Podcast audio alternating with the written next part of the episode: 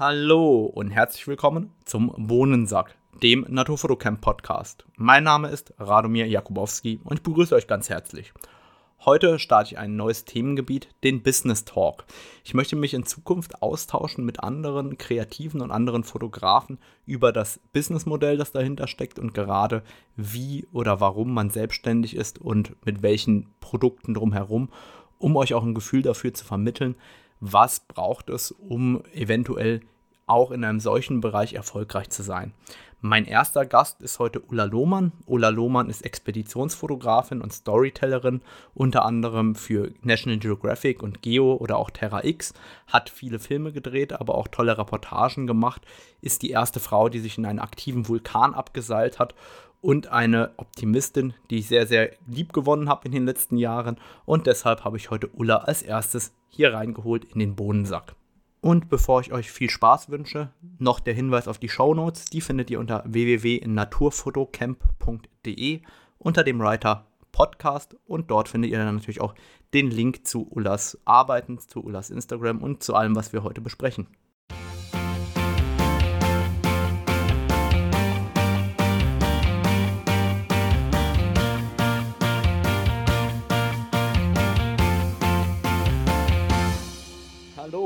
Und herzlich willkommen, Ulla. Schön, dass du heute da bist.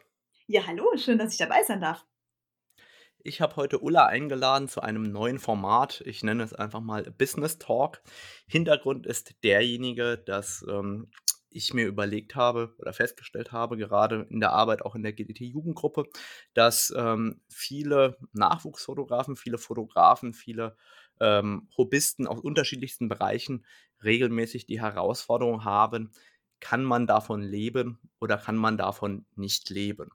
Und genau deswegen habe ich gesagt, hey, ich will so eine Art Business Talk machen. Da wird es viele, viele verschiedene Folgen geben mit unterschiedlichen äh, Fotografen und Nicht-Fotografen aus unterschiedlichen Bereichen, um eben ein bisschen herauszuarbeiten, welche Eigenschaften muss man vielleicht mitbringen als Selbstständiger, aber eben auch darüber, wie sieht denn überhaupt so dieses Geschäftsmodell dahinter aus, gerade in Bereichen, in denen man ja nicht skaliert, also nicht ein Produkt hat und wenn man mehr Produkte verkauft hat, ähm, dadurch deutlich mehr Gewinn gemacht hat, sondern geht es wirklich darum, von Dingen, die einem einfach Freude machen oder an denen man Freude hat, eben auch ähm, irgendwie das Ganze umzusetzen und zu sagen, hey, damit kann und soll ich selbstständig sein.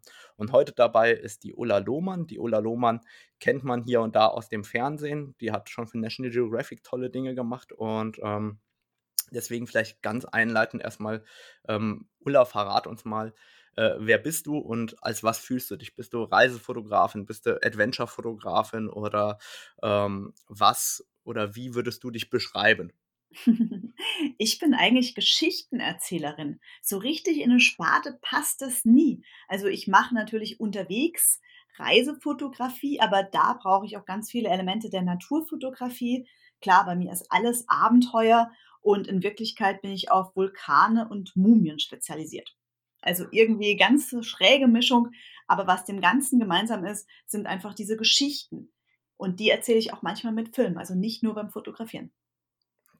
Super. Das heißt, du bist eine Geschichtenerzählerin und ähm, du hast ja irgendwann mal angefangen. Ich meine, man wird ja nicht direkt Storyteller, sondern irgendwie äh, startet man. Wie, wie hat das bei dir angefangen? Wie, wie hast du dein Business gestartet? Ab wann hattest du das Gefühl, dass du äh, in diese Richtung gehen möchtest? Wie, wie hat das bei dir begonnen?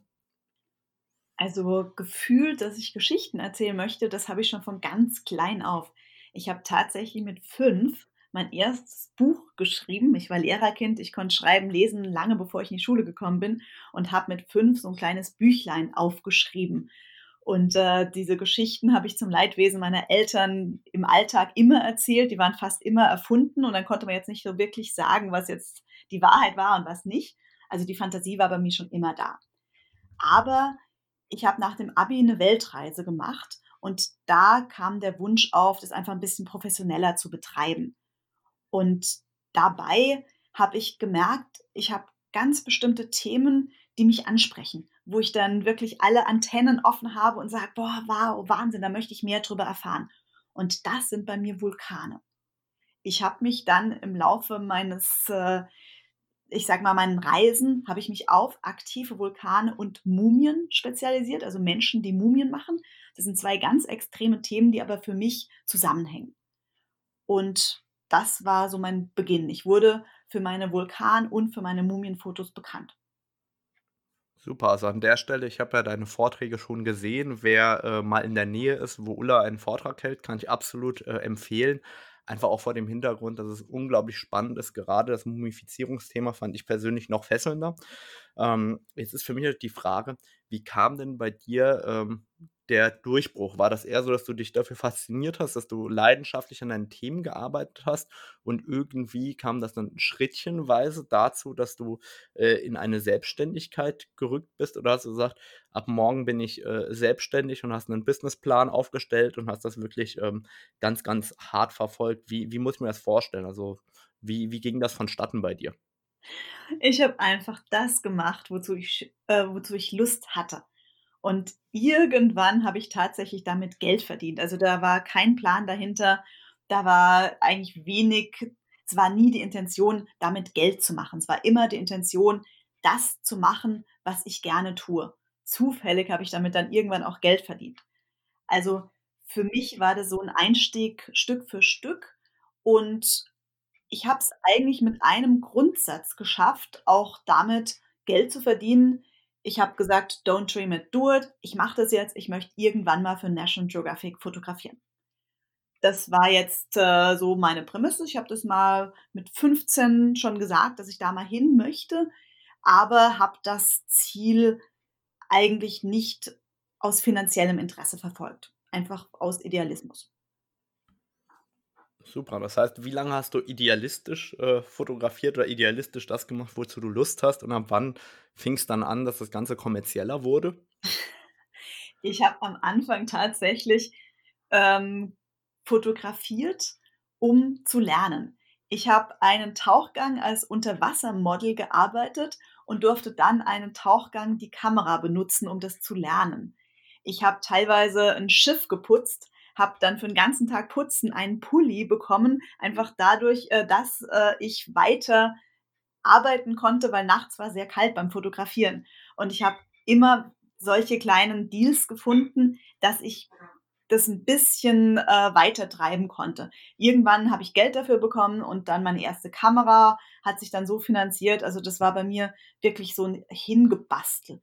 Und ich glaube, es waren, ja, pff, wenn man sagt, ich habe mit 15 schon den Traum gehabt, für National Geographic zu arbeiten, dann hat es, also es ist schwer zu sagen, wann ich so angefangen habe, damit richtig Geld zu verdienen. Während der ersten Weltreise hat mich ein Stadtmagazin auch schon mit 300, 400 Euro bezahlt, äh, 300, 400 Mark damals bezahlt. Ähm, aber das reicht natürlich nicht, um so eine Reise in die Welt abzudecken. Ich glaube, es hat schon fast zehn Jahre gedauert, bis ich auch gut damit Geld verdient habe ich würde jedem Selbstständigen den Tipp geben, mindestens drei Jahre abzuwarten, drei Jahre zu investieren, entweder mit Arbeitsleistung oder mit eigenem Geld. Und dann fängt sich langsam an, die ganze Sache zumindest auf ähm, halbwegs zu rechnen, dass man jetzt keine Verluste mehr macht. Zehn Jahre, das war bei mir ein bisschen lange, weil ich natürlich als Studentin und als Weltreisende das so ein bisschen ähm, ja, immer mal wieder was dazu verdient habe, aber natürlich auch große Ausgaben hatte. Ähm, aber mindestens drei Jahre dauert es schon. Aber ich kann mir das sehr, sehr gut nachvollziehen, wie es einem geht. Man, man, man sieht die großen Reportagen und man will unbedingt dahin. Und wenn man dann den Traum hat und äh, ihn weiterlebt, dann ist es doch schön, wenn man dem Traum immer näher kommt, Schrittchen für Schrittchen. Und heute stehst du ja da. Du hast ja mal erzählt, ähm, dass du als Köchin angefangen hast bei National Geographic. Warum äh, war das nicht erfolgreich? Naja, es war ja erfolgreich. Ich wurde quasi, ich durfte auf eine Expedition mitkommen. Ich habe für die Expeditionsteilnehmer im Vulkan drin gekocht. Das war super spannend. Aber ich wollte ja keine Köchin werden, sondern Selbstfotograf. Und dann habe ich angefangen, Stative zu schleppen. Dann habe ich angefangen, einem Fotografen zu assistieren. Ich habe dann seine Dias eingescannt, nächtelang, tagelang. Er war draußen unterwegs. Ich habe dann seine Reisen vorbereitet nach Äthiopien, in den Kongo. Teilweise durfte ich auch natürlich nicht mit dabei sein, sondern musste das einfach nur vorbereiten und habe dann zu Hause gesessen und geflucht, dass ich zu Hause bleiben musste. Aber ich habe da einfach Schritt für Schritt mich hochgearbeitet und ähm, ich glaube, wenn ich Sterneköchin, ähm, wenn das mein Berufswunsch gewesen wäre, hätte ich es auch gemacht. Aber mein Wunsch war ja quasi nur, das zu benutzen, um an National Geographic ranzukommen. Genau. Super. Also ich, ich finde die Geschichte nach wie vor großartig, wie du über das Kochen zum Stative tragen und dann am Ende zu National Geographic gekommen bist. Ähm, jetzt, jetzt hast du ja ein ganz. Ich fotografieren muss, um bei einer. Äh, heißt jetzt nicht, dass jeder von euch fotografieren soll. Um, na, habe ich es jetzt endlich mal? Heißt nicht, dass jeder von euch kochen lernen muss, um bei National Geographic Erfolg zu haben.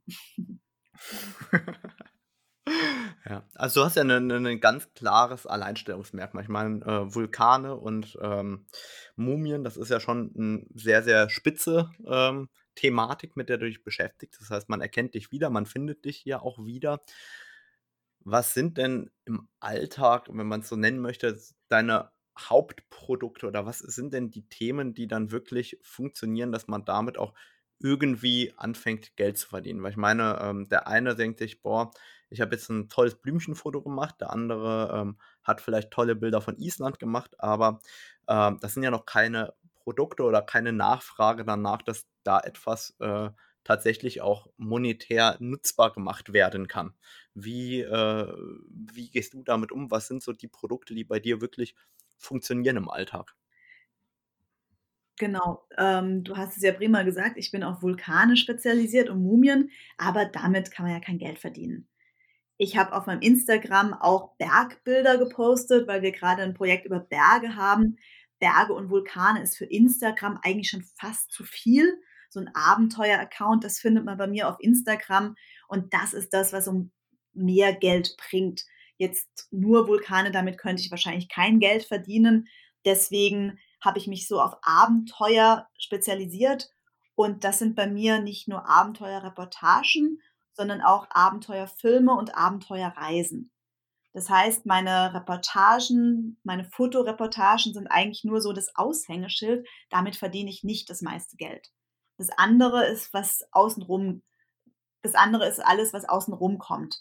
Also quasi die Leute sehen eine Reportage oder sehen einen Film von mir im Fernsehen, dann möchten sie wissen, wie ich dazu komme, was sie von mir lernen können. Dann kommen sie auf einen Workshop mit, dann kommen sie auf eine Fotoreise mit. Ich habe auch zwei Bücher geschrieben, schreibe gerade das dritte. Und ähm, ich glaube, es ist diese Mischung, die das macht. Ich könnte nicht nur von einem Nischenthema leben. Durch das eine Nischenthema werde ich bekannt, aber leben muss ich von ganz vielen verschiedenen Sachen, also quasi wie so ein Haus, was auf ganz vielen verschiedenen ähm, Pfeilern steht. Das ist auch ein schönes Stichwort. Wir haben ja gerade erlebt, wie in bestimmten Bereichen alles wegbrechen kann in den letzten Wochen und Monaten dank Corona. Ähm, wie konntest du da durchschwimmen? Wie bist du da durchgesegelt? Hat es geholfen, dass du auf so vielen verschiedenen äh, Partys gleichzeitig tanzt oder äh, war das nachteilig in dem Fall? Nee, verschiedene Partys, so viele Partys wie möglich sind immer gut. Gut, das heißt, äh, du sagst, wenn du es auf verschiedenen Pfeilern aufbaust, dann ist das äh, auch eine extreme Hilfe, um gerade in solchen Zeiten irgendwie klarzukommen. Genau. Wie wichtig ist denn das Thema Social Media in diesem gesamten Konglomerat? Bist du der Meinung, dass darüber wirklich auch Anfragen generiert werden oder machst du das nur, weil da Druck drauf ist, dass man es auch macht? Oder wie, wie siehst du Social Media in deinem Gesamtkonzept? Ich habe in der Corona-Zeit gemerkt, als mir alles weggebrochen ist, dass ich als Kreativer natürlich mich ganz schnell neu erfinden kann und auch muss. Also ich hatte einen Dreh fürs BBC, ich hatte einen Fotoshoot für National Geographic, ich hatte ganz viele Keynote-Vorträge, ich hatte vier Fotoreisen und zwei Workshops. Das wurde alles auf einen Schlag abgesagt. Und das waren teilweise Projekte, wo ich jahrelang schon darauf gewartet habe, dass es endlich passiert.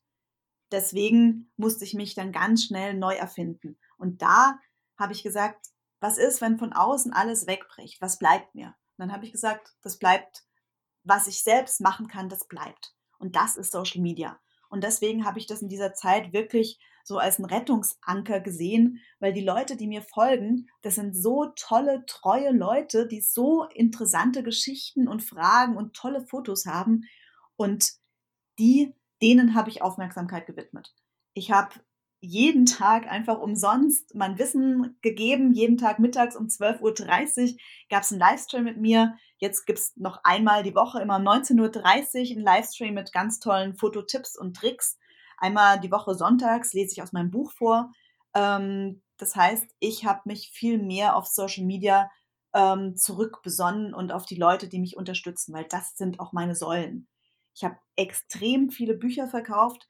Ich habe Online-Workshops äh, ins Leben gerufen und ich habe auch angefangen, meine normalen Fotoworkshops über Social Media zu verkaufen. Das hatte ich vorher nicht gemacht. Und das läuft richtig gut. Ich habe mittlerweile auch zum Beispiel den Takeover von Terra X, den Instagram-Account. Ich kann auf National Geographic Adventure posten, wann auch immer ich will. Ich habe da den Zugang dazu. Ich verlege mich immer mehr auf Social Media, weil da bin ich mein eigener Chef und nicht davon abhängig, wenn andere Produktionen aus, von außen zusammenbrechen. Ich kann einfach das machen, was mir Spaß macht und ähm, versuchen, daraus Produkte zu kreieren, die ich den Leuten für einen vernünftigen Preis geben kann und ähm, selbst auch dafür sorgen kann, dass es nicht zu teuer ist, dass es ein gutes Preis-Leistungs-Verhältnis ist, dass ich einfach dahinter stehen kann, ohne schlechtes Gewissen zu haben, wenn es einfach mal uferlos teuer ist. Bei National Geographic zum Beispiel sind die Reisen teilweise sehr, sehr teuer, aber auch sehr gut. Aber ja, also ich versuche da immer einen guten Mittelweg zu finden. Cool. Ich hätte jetzt nicht gedacht, dass die Social-Media-Antwort so positiv ausfällt, weil ich persönlich stehe dem Ganzen sehr kritisch gegenüber und deswegen freut es mich, dass ich da auch äh, von dir wieder was lernen darf.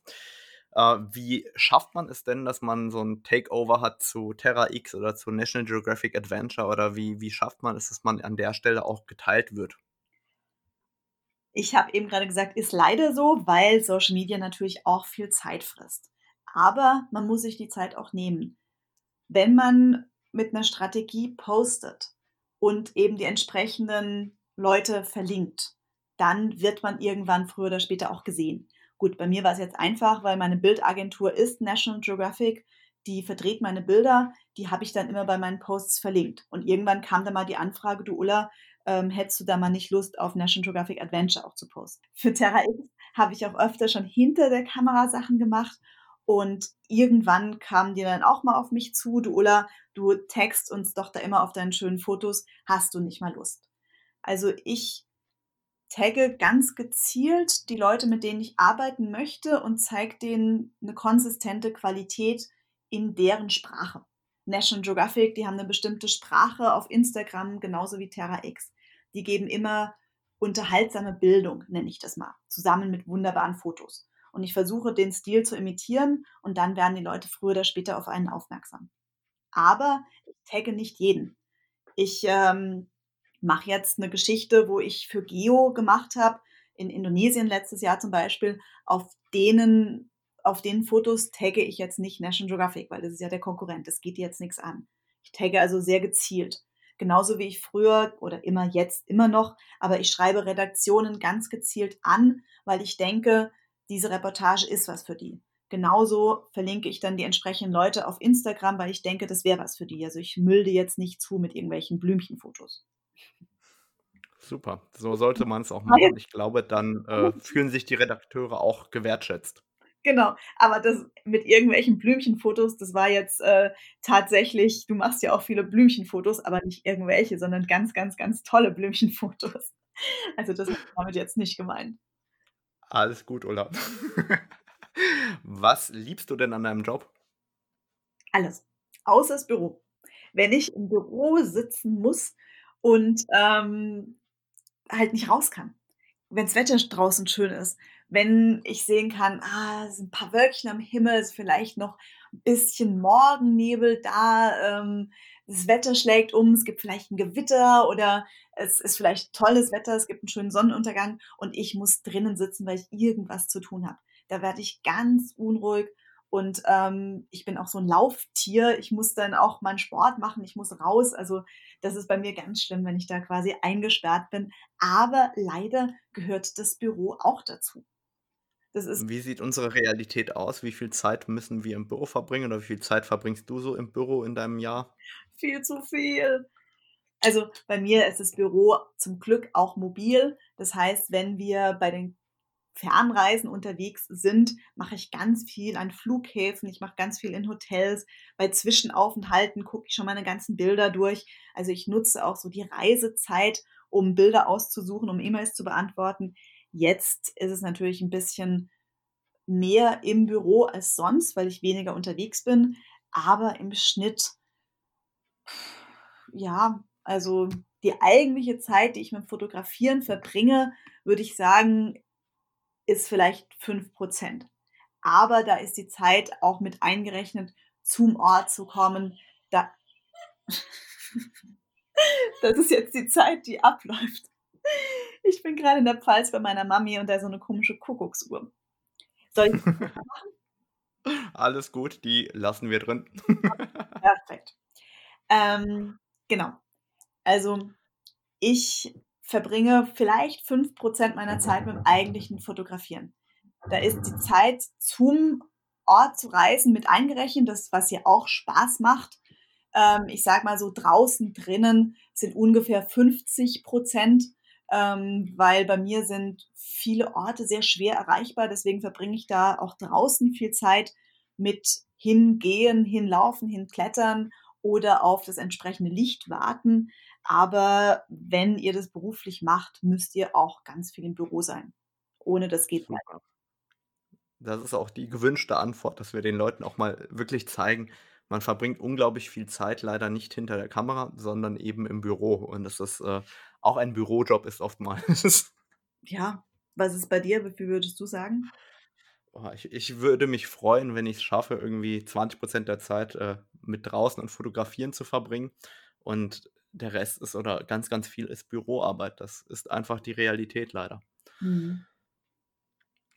Ich kenne deine Antwort natürlich schon, aber das Thema muss sich alles rechnen. Harte oder weiche Faktoren. Du hast ja schon an einigen Stellen erwähnt, dass du sehr, sehr viel Zeit in die weichen Faktoren drumherum investierst, also in Dinge, die, ich sag mal, dich bekannter machen oder äh, in Anführungszeichen Klinken putzen oder Kontakt zu haben zur Redaktion, Kontakt zu haben zu unterschiedlichsten Menschen.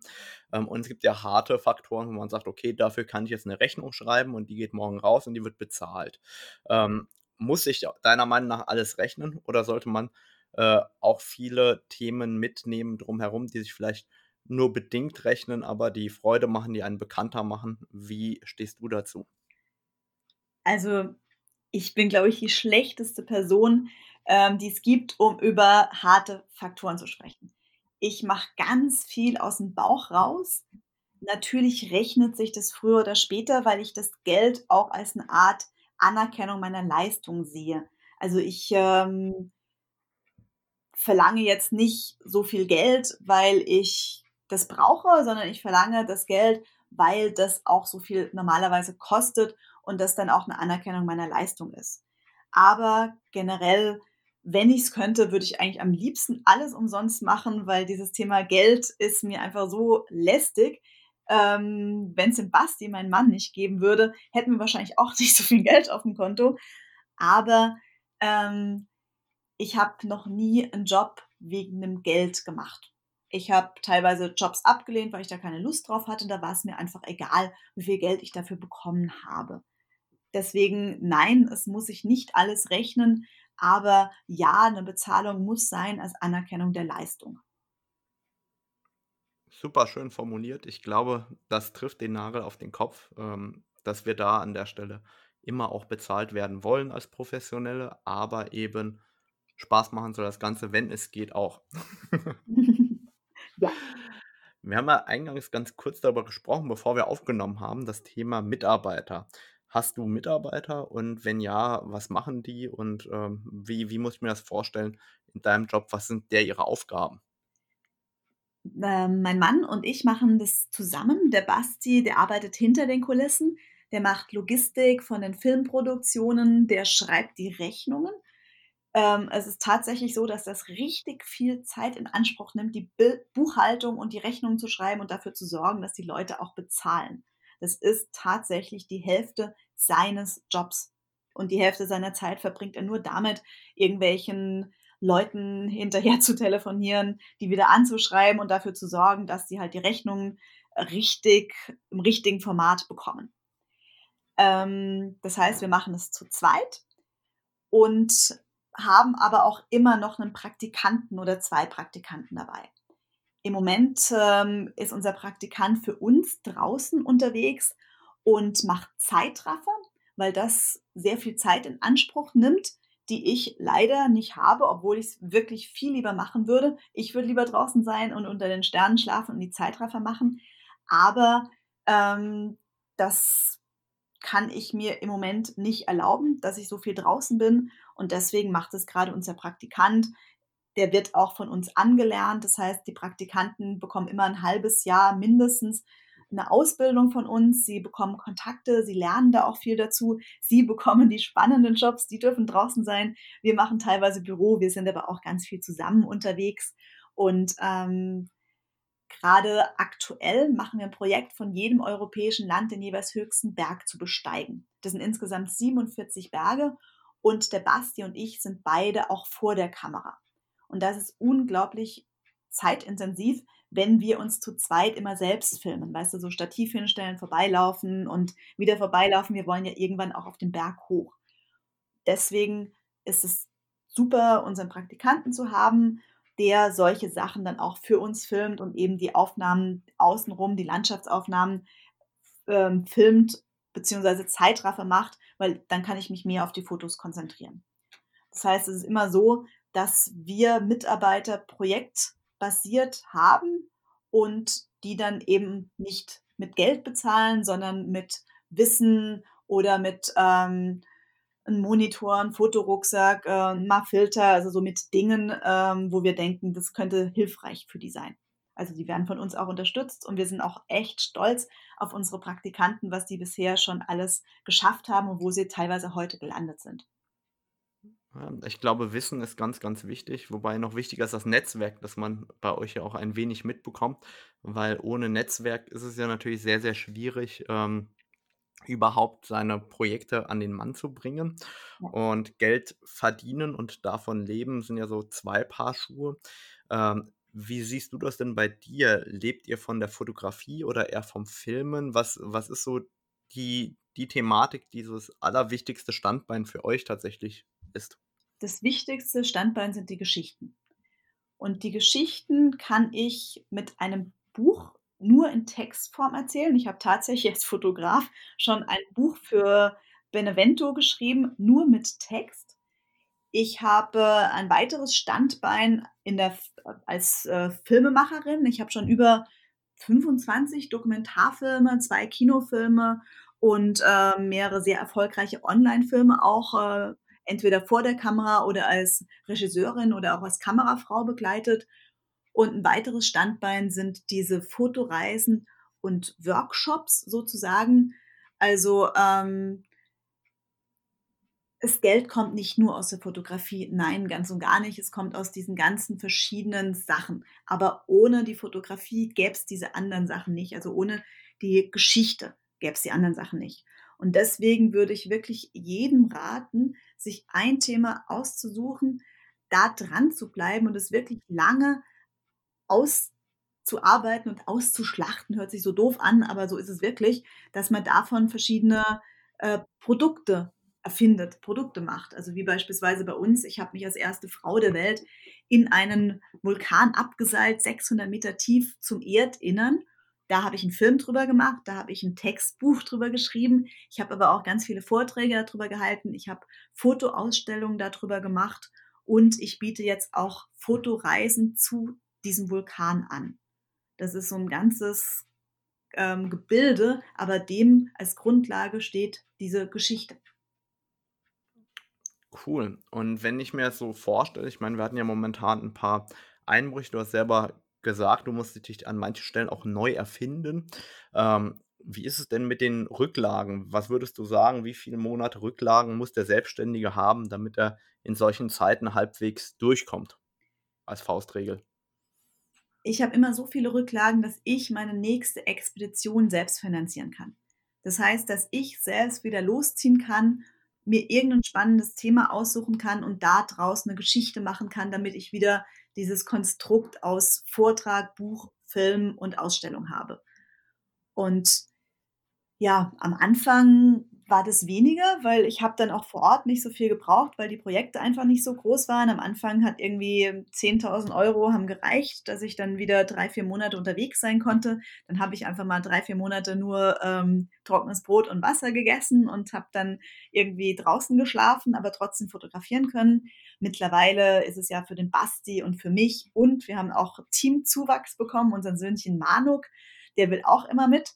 Und dann würde ich sagen, ja, mindestens so 50, 60.000 braucht man schon, dass man wieder vernünftig losziehen kann, mit gutem Equipment schöne Produktion machen kann.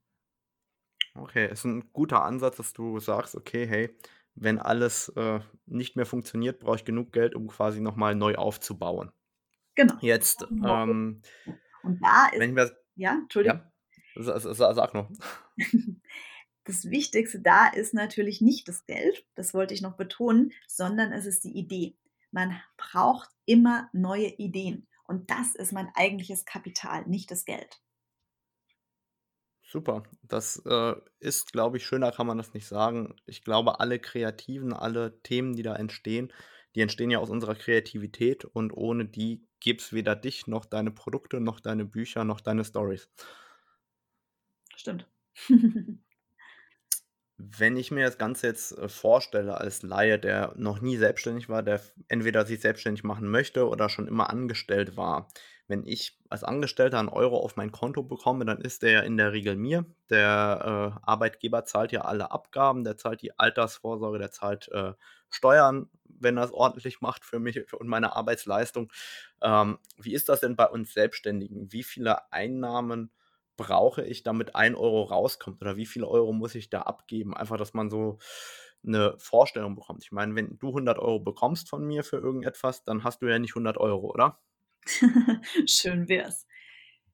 Generell ist es so, ich habe eigentlich nie das Geld, das hat immer der Basti, weil er sagt, ich kann mit Geld nicht umgehen. Ich stopfe das dann in irgendeine Hosentasche und dann taucht es in der Waschmaschine wieder auf. Ähm, das ist so meine Art, mit Geld umzugehen. Also ich habe eigentlich nie die 100 Euro. Aber um die Frage zu beantworten, schreibt euch einfach mal auf, wie viel Geld ihr pro Monat braucht. Und ihr werdet merken, das ist echt viel. Ihr braucht eine Krankenversicherung. Das sind alleine schon, ich weiß nicht, Mann, Frau ist ja unterschiedlich, plus minus 500 Euro, alleine schon Krankenversicherung. Dann müsst ihr gucken, was habt ihr an Miete? Was isst ihr? Und wenn ihr das alles aufschreibt, werdet ihr überrascht sein. Ich glaube nicht, dass es bei irgendeinem unter 1000 Euro geht. Und dann kommt noch dazu, dass man ja später auch noch irgendwie davon leben muss und leben soll. Und wenn man später alt ist, sozusagen, will man ja auch noch was davon haben. Ich muss gestehen, ich habe gar keine Ahnung, wie viel ich im Monat brauche. Ich glaube nicht, dass es 1000 Euro sind. Wir sind ja zu dritt und ähm, wir haben auch noch ein bisschen Kredit vom Haus und noch ein bisschen hier, ein bisschen da. Also ich glaube, wir brauchen da schon echt einiges. Aber ähm, wir denken auch an später. Also äh, bei mir ist es immer so, wenn ich Geld zu viel habe, spare ich das. Und wenn es dann zu viel auf dem Konto ist, dann überlege ich mir, okay, was kann ich denn mit dem Geld machen? Wir haben eine, uns ein kleines Ferienhäuschen in Italien gekauft, am Gardasee. Wir haben noch ein Häuschen in der Nähe von, vom Atlantik, also 500 Meter weg vom Meer in Südfrankreich. Also wir investieren auch in Immobilien. Das sind zwar immer nur so kleine Hüttchen, aber immerhin. Wenn wir dann wieder mehr Geld haben, wird dann die Hütte wieder mehr hergerichtet. Wenn wir mehr Geld haben, jetzt gerade aktuell renovieren wir unser Bad. Das äh, schaut noch richtig, richtig grausam aus. Das ist so ein altes 70er Jahre Bad mit babyblauen Kacheln. Das wird jetzt renoviert, weil wir ein bisschen mehr Geld übrig haben. Aber das ist ja dann auch wieder für später so eine Art Anlage. Deswegen überlegen wir uns schon, dass wir in irgendwas investieren. Aber ihr müsst euch wirklich Gedanken drum machen, was ihr für einen Job verlangt. Deswegen rede ich immer offen über das Geld. Also ähm, manchmal zu offen, sag ich mal, aber ich finde es gar nicht so schlimm, wenn man da keinen Hehl draus macht, was man für welche Sachen bekommt und was davon übrig bleibt. Ich habe jetzt gerade unseren Praktikanten auch vorgerechnet, was denn so übrig bleibt von einem Job, für wie viel Stundenlohn ich dann eine Arbeit mache. Ratet mal, bei wie viel Stundenlohn ich war. Ich war bei 8 Euro Stundenlohn. Das Nicht schlecht. Ich, ich habe mit 6,30 Euro jetzt gerechnet. Nee, waren immerhin 8 Euro. Also ich war da auch relativ stolz, aber ich glaube auch nur deswegen, weil ich, weil ich einen Praktikanten noch dabei habe. okay, als, als ich neulich gehört habe, wo der Mindestlohn hinwandern soll und damit gerechnet habe, dass man als Kreativer gerne auch mal 100 Stunden oder mehr in der Woche arbeitet, dann ähm, habe ich gedacht, Mensch, Mindestlohn für unsere Arbeit ist manchmal gar nicht verkehrt oder wäre gar nicht verkehrt. Ja, vor allem, ich bin immer ganz überrascht, wenn andere Leute, weißt du, wenn dann, wenn dann steht, was jemand verdient, dann rechne ich das immer durch sieben, weil die Woche ja sieben Tage hat. Und dann bin ich immer ganz erstaunt, dass die Leute dann sagen, äh, Moment, nee, ich arbeite ja nur fünf Tage die Woche. Ich so, hm, gar nicht so schlecht. weil, naja, also ich arbeite sieben Tage die Woche und ähm, wenn ich mal unter zehn Stunden am Tag arbeite, dann ähm, verbringe ich die Zeit mit Klettern und mit Fitness und mit draußen sein oder mit Fotografieren, was ja eigentlich dann auch wieder für die Arbeit ist. Ich glaube, das kann man so unterschreiben, wenn man in so einem Job irgendwie arbeitet, der einem auch Freude macht, dann arbeitet man eigentlich äh, den ganzen Tag. Ich meine, wir nehmen ja auch gerade am Sonntag auf. und ganz ehrlich, wenn ich Zeit hätte, was würde ich denn machen? Fotografieren. Genau. Kannst du dir vorstellen, das Ganze bis zur Rente zu machen? Oder ähm, wie, wie, wie stellst du dir die Zukunft vor in unserem Umfeld? Naja, also ich habe nicht die Illusion, dass ich mal irgendwann Rente, wie sagt man da, Rente habe oder Rente mache oder Rente bekomme. Also das gibt es ja jetzt in dem Sinne bei mir nicht. Also ich bezahle jetzt auch nicht in eine Rentenkasse oder so ein. Ich war noch nie in meinem Leben irgendwo angestellt.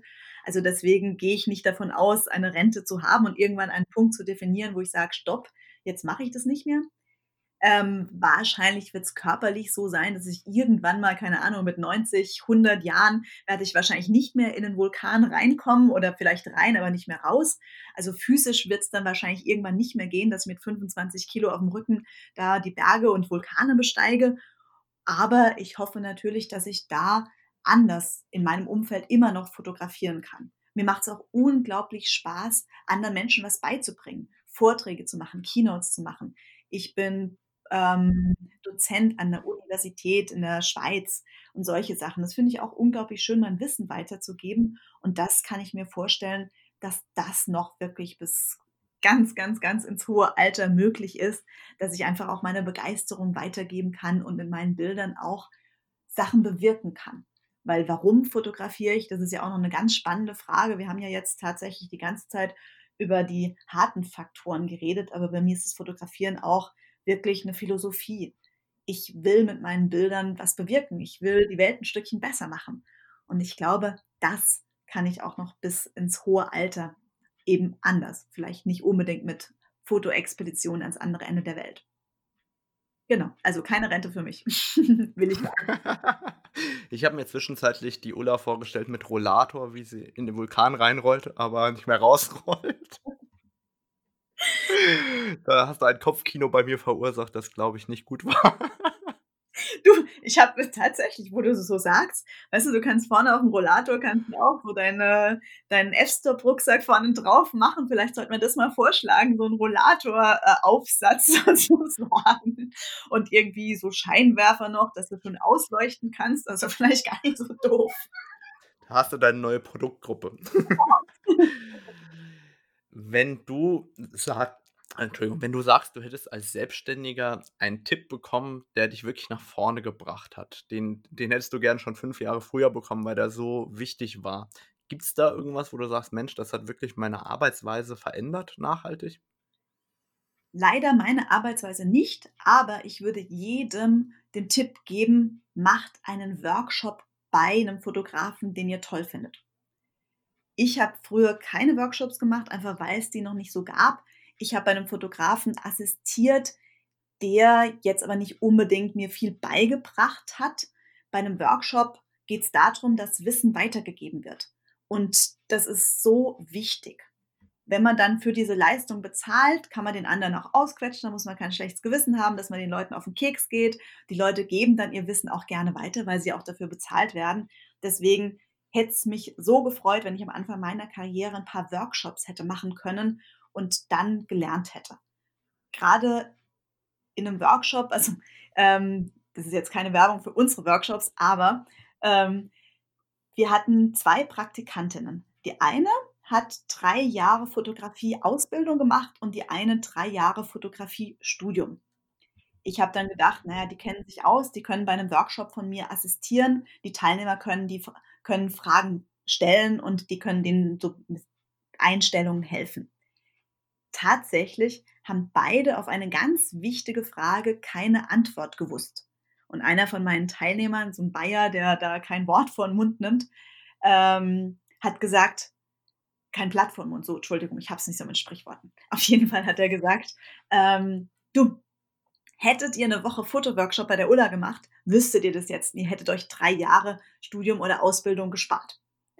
Und es war tatsächlich so, dass beide in der Ausbildung und im Studium einfach dieses Praxiswissen nicht bekommen haben. Studium war sehr theoretisch, die Ausbildung hatte die Lucy leider ein bisschen Pech, hat sie halt in einem Fotostudio gemacht, wo sie nicht oft fotografieren durfte und wenn dann eben nur Kamera wurde aufs Stativ gestellt, sie musste den Auslöser drücken. Also tatsächlich ist so ein Workshop sehr praxisorientiert und wenn ihr den Workshop genau da macht, wo ihr euch interessiert. Also zum Beispiel, wenn ihr sagt, ihr möchtet ähm, Tierfotografie machen, dann geht zum Radomir, weil er macht tolle Tierfotos. Wenn ihr sagt, ihr möchtet Abenteuer- oder Reisefotografie machen, sucht euch den jeweiligen Fotografen aus. Sucht euch einfach gezielt die Leute aus und macht dort einen Workshop. Das ist, glaube ich, so mein Tipp, der mir wirklich früher viel geholfen hätte. Und welche Frage konnten die beiden jetzt nicht beantworten? Das fehlt mir noch. ich wollte es nicht sagen. Balb. Kein Witz. Die wussten nicht, was die Bulb-Einstellung ist. Also quasi, es ging darum, Sternenspuren aufzunehmen. Die Leute sollten die Kamera so ungefähr auf eineinhalb Stunden einstellen mit Fernauslöser oder mit der Handy-App. Und da musst du ja die Kamera auf den B-Modus stellen, dass du es so lange aus, ähm, auslösen kannst, wie du es brauchst. Das wussten Klar. nicht, wie das geht. Also Braucht man vielleicht auch nicht im Fotostudio. Nehmen wir sie mal in Schutz. Ja, klar, ist verständlich es waren mehrere Sachen, die sie einfach aus der Praxis, weil man es da nicht so braucht, nicht gewusst hatten. Also die eine wusste zwar, wie man seine Fotos schön ähm, verteidigt und sagt, warum er das so gemacht hatte, aber sie wusste nicht, wie man scharfe Fotos macht, also die Belichtungszeit richtig einstellen. Das wusste sie einfach nicht. Die hat immer unscharfe Fotos gemacht und hat sich gewundert, warum die unscharf sind. Also, und die haben beide auch, also die eine hatte fürs Studium tatsächlich auch eine, ich glaube, eine 1 oder eine 2, also eine 2 plus, also eine sehr gute Note auch bekommen, weil sie ihre Arbeit sehr gut verteidigt hatte. Aber sie wusste es halt nicht, wie es geht. Sie hat es einfach intuitiv gemacht. Das ist wirklich interessant. Da merke ich, wie, äh, wie weit das von meiner Realität auch weg ist, dass äh, man als Naturfotograf wenig mit, ähm, wie soll ich sagen, so gut geschulten Fotografen hat. Das ist halt einfach die Sache von der Ausbildung, wie praxisorientiert sowas ist. Wenn ihr sagt, ihr wollt Reisefotografie machen, dann macht kein Studium bei einem Studiofotograf, äh, macht keine Ausbildung bei einem ähm, Studiofotograf. Das ist tatsächlich, Fotografie ist nicht gleich Fotografie. Das muss man wirklich von Anfang an sehen und auch so lernen. Je spezifischer man ist, desto besser ist es eigentlich was muss man denn erfüllen oder was muss man denn für ein Typ Mensch sein, um erfolgreich davon zu leben, was man liebt, von seinem Hobby irgendwie zu leben? Da muss man, glaube ich, ja auch einen bestimmten Charakter erfüllen, damit das Ganze erfolgreich sein kann. Wie würdest du das beschreiben? Was muss man unbedingt mitbringen, damit man es auch äh, in seinem Hobby zu etwas bringen kann? Da habe ich mich letztens gerade mit meinen zwei Praktikanten unterhalten, mit der Maren und mit dem Bastian Schertl und habe beide gelobt, weil sie beide diese Energie für den extra Schritt haben. Nämlich beim Fotografieren musst du immer einen Schritt weitergehen. Du darfst dich nie damit zufrieden geben, Mittelmaß zu sein. Du musst immer mehr wollen.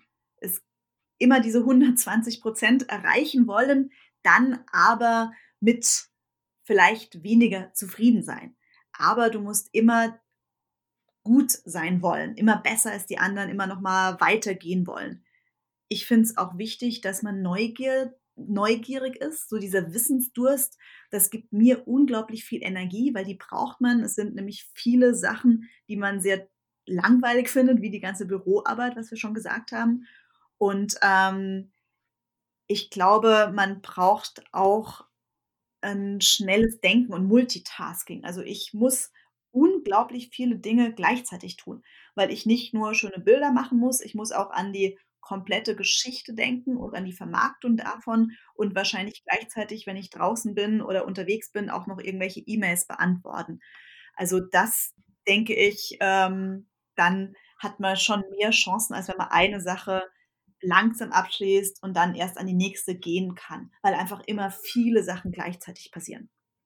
Also dieser extra Schritt, dass man diesen Drive hat und mehr Energie in was reinsteckt, ich glaube, das kommt von alleine, weil man ja was macht, was einem Spaß macht. Und ich hoffe, dass der Manuk, der da gerade so hinter mir gekräht hat, das ist unser Söhnchen, dass der einfach auch mal diesen Wissensdurst, diese Neugierde hat, die einen antreibt und auch glücklich macht, wenn man dann an einen Ort kommt, wo man noch nie war, weil man dann dort Fotos machen kann und äh, wenn man das dann auch mit anderen teilen kann. Super, ich glaube, besser kann man es an der Stelle auch nicht sagen, den Drive zu haben, auch Lust zu haben, permanent immer noch mehr zu machen. Ich glaube, das ist eine ganz, ganz wichtige Eigenschaft für jeden, der selbstständig sein möchte.